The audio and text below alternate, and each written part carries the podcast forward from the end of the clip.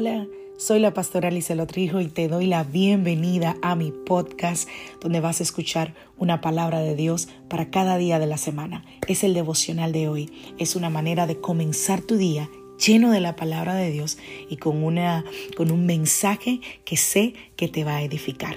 Dios te bendiga. Aquí el devocional de hoy.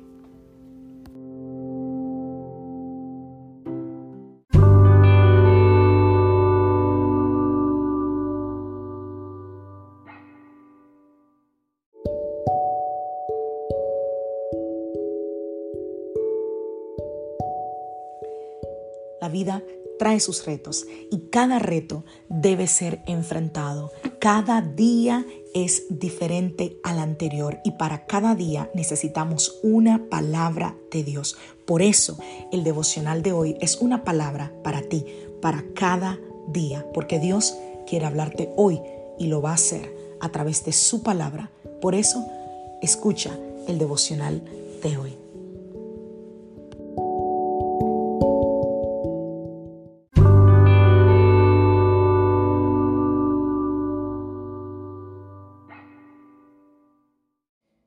Devocional del día de hoy. Mismo método, nuevo intento. Vamos a la palabra del Señor. Vamos al libro de Segunda de Corintios capítulo 10, verso 5. Destruimos todo obstáculo de arrogancia que impide que la gente conozca a Dios. Capturamos los pensamientos rebeldes y enseñamos a las personas a obedecer a Cristo. Salmo 119, verso 9 en adelante. ¿Cómo puede un joven mantenerse puro? Obedeciendo tu palabra. Me esforcé tanto por encontrarte. No permitas que me aleje de tus mandatos. He guardado tu palabra en mi corazón para no pecar contra ti.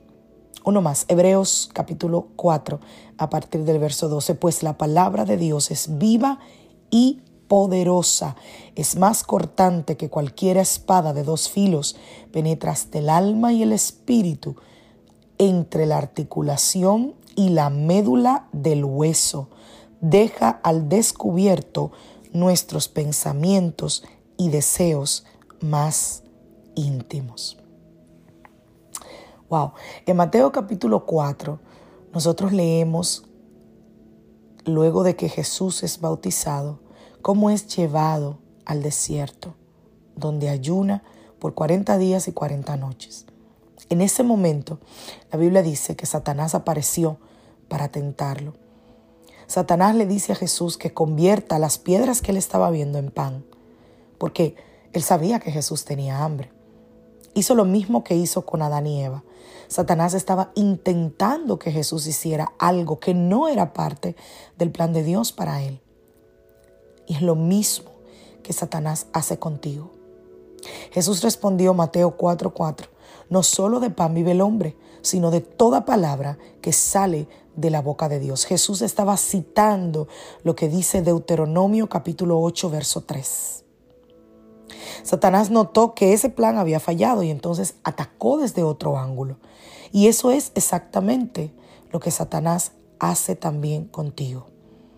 Mismo método, nuevo intento. El diablo llevó a Jesús a un lugar más alto del templo en Jerusalén y lo desafió a que él se lanzara de ahí.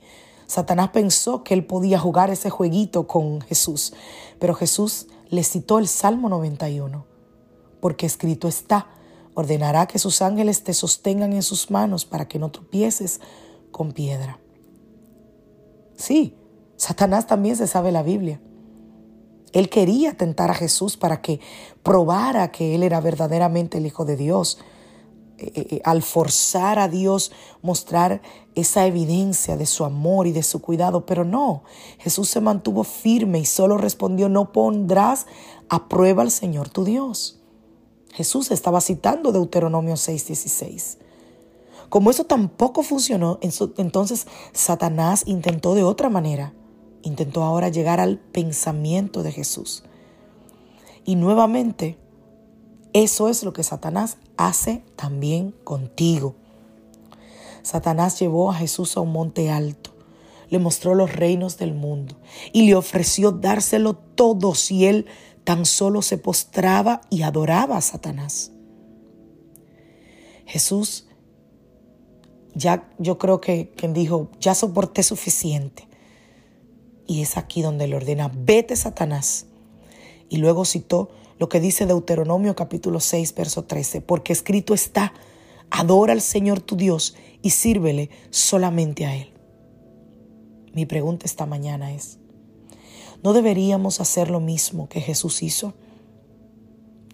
Tres veces en tres situaciones, en tres tentaciones diferentes, Jesús dejó al descubierto que Satanás es un mentiroso. Y Jesús se aferró a la verdad de la palabra de Dios que él había memorizado desde, desde la eternidad. Satanás es un mentiroso. Él va a usar incluso la palabra de Dios si es necesaria para engañarte. Así que una de las primeras herramientas que tú tienes que aprender para renovar tu mente y transformar tu vida es el principio del rechazo, del reemplazo, perdón. Reemplazar, desechar las mentiras y reemplazarlas por la verdad. Una vez que tú tomas esa herramienta o esa arma, la vas a poder usar regularmente para cambiar tu mente y cambiar tu vida. El ejemplo más claro está en Jesús. Ahí, en Mateo capítulo 4, que te invito a que lo leas. Esa es la razón por lo que es esencial que nosotros conozcamos la Biblia, la palabra de Dios. Como seguidores de Jesucristo, como creyentes, tenemos como prioridad leer la Biblia. Necesitamos escudriñar las escrituras, escuchar enseñanza bíblica, unirte al estudio bíblico, guardar la palabra de Dios en tu corazón, porque es así como tú podrás manejar la espada que viene en contra de ti, que son las mentiras del enemigo. Que Dios te bendiga.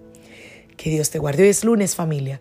Feliz inicio de semana. Soy la pastora Alice Rijo de la Iglesia Casa de Su Presencia y deseo que tengas una semana de victoria, una semana de puertas abiertas, una semana de buenas noticias, una semana donde veas la mano poderosa y sobrenatural del Señor sobre ti, sobre tu vida y sobre tu casa.